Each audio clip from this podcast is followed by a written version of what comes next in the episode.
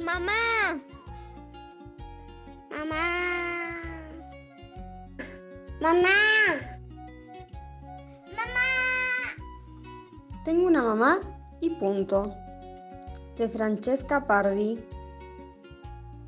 Camila es una niña con muchísimas pecas y la nariz un poco chata.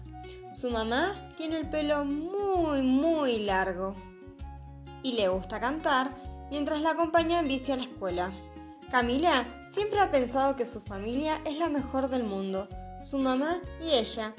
Desde que nació siempre ha sido así. De vez en cuando en la escuela le preguntan, pero ¿por qué tú no tienes papá? Y Camila contesta, porque yo tengo mamá y punto. Esta siempre le había parecido una buena respuesta. Hasta que un día llegó una maestra sustituta que no lo sabía y como era el Día del Padre, mandó a hacer el siguiente ejercicio. Dibuja a tu papá. Camila ha levantado la mano para decir, Profesora, yo no tengo papá. Y toda la clase repitió, Es cierto, profesora, Camila no tiene papá.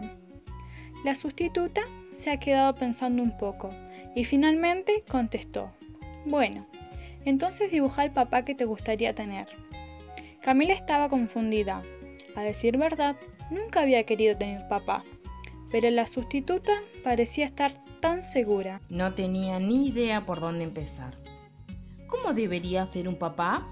Habló de ello durante un buen rato con Steph y su mejor amiga y luego con Alejandro, Teo y Miriam. Tenía la impresión de que un papá era un poco como mamá hombre, que a menudo llevaba corbata y a veces volvía tarde por la noche. Intento dibujar al tío Juan en vez de a su mamá, mientras ese le ayudaba a hacer los deberes. Pero esto no se parecía en nada a un papá. Era igual que el tío Juan, con gafas puestas sobre la nariz, estaba realmente gracioso. Entonces, intentó dibujar como papá a Teo. Pero este no podría llevarla en los hombros mientras pasaba la banda. Y además, se parecía demasiado a Teo.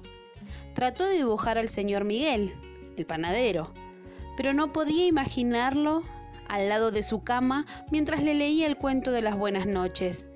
Más que a un papá, se parecía al panadero. Cuando le contó a su mamá lo que había pasado, ella le dijo, Menos mal que esta sustituta solo se queda un par de días. Tu maestra nunca te hubiera puesto esos deberes. Mientras tanto, Camila había tenido una idea. Ya se había puesto en ello. Y en pocos minutos enseñó orgulloso el dibujo de su mamá, que no podía parar de reír. Abajo había escrito, el papá que quisiera tener es igual que mi mamá en todas las cosas. Y colorín colorado, este cuento ha terminado.